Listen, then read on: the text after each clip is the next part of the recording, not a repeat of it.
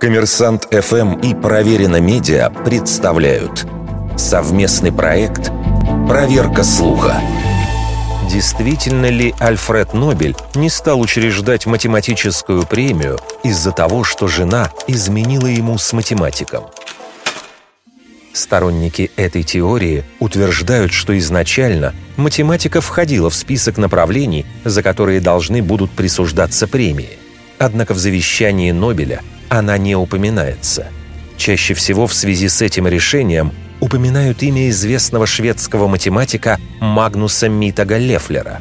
Популярная версия ухудшения его отношений с Нобелем гласит, что якобы Митаг Лефлер увел у Нобеля любовницу или жену. Но первый вариант отсекается сразу. Альфред Нобель никогда не был помолвлен и не состоял в браке – а его соперник был женат на женщине, никогда не знакомой с Нобелем. Достоверно известно о нескольких влюбленностях шведского изобретателя.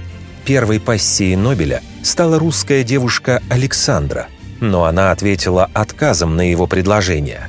Второй называют секретаршу Нобеля австрийку Берту Кински, которая, как считается, повлияла на решение Нобеля учредить премию мира – Однако сделала она это уже позже по переписке, а до того сбежала от Нобеля и вышла замуж за человека, который математиком не был.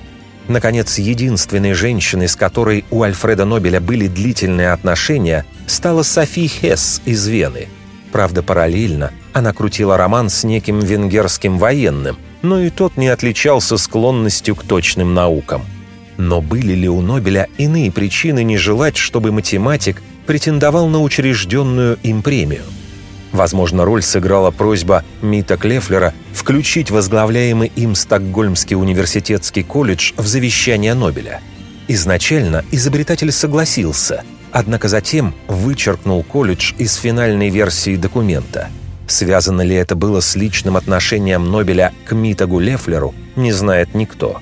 Но этот факт вполне мог повлиять на рождение легенды – а вероятнее всего на решение шведа, как говорит нынешний исполнительный директор Нобелевского фонда Микаэль Сульман, повлияло то, что математика не входила в сферу интересов Нобеля. Он завещал деньги на премии в близких ему областях. Вердикт. Это фейк.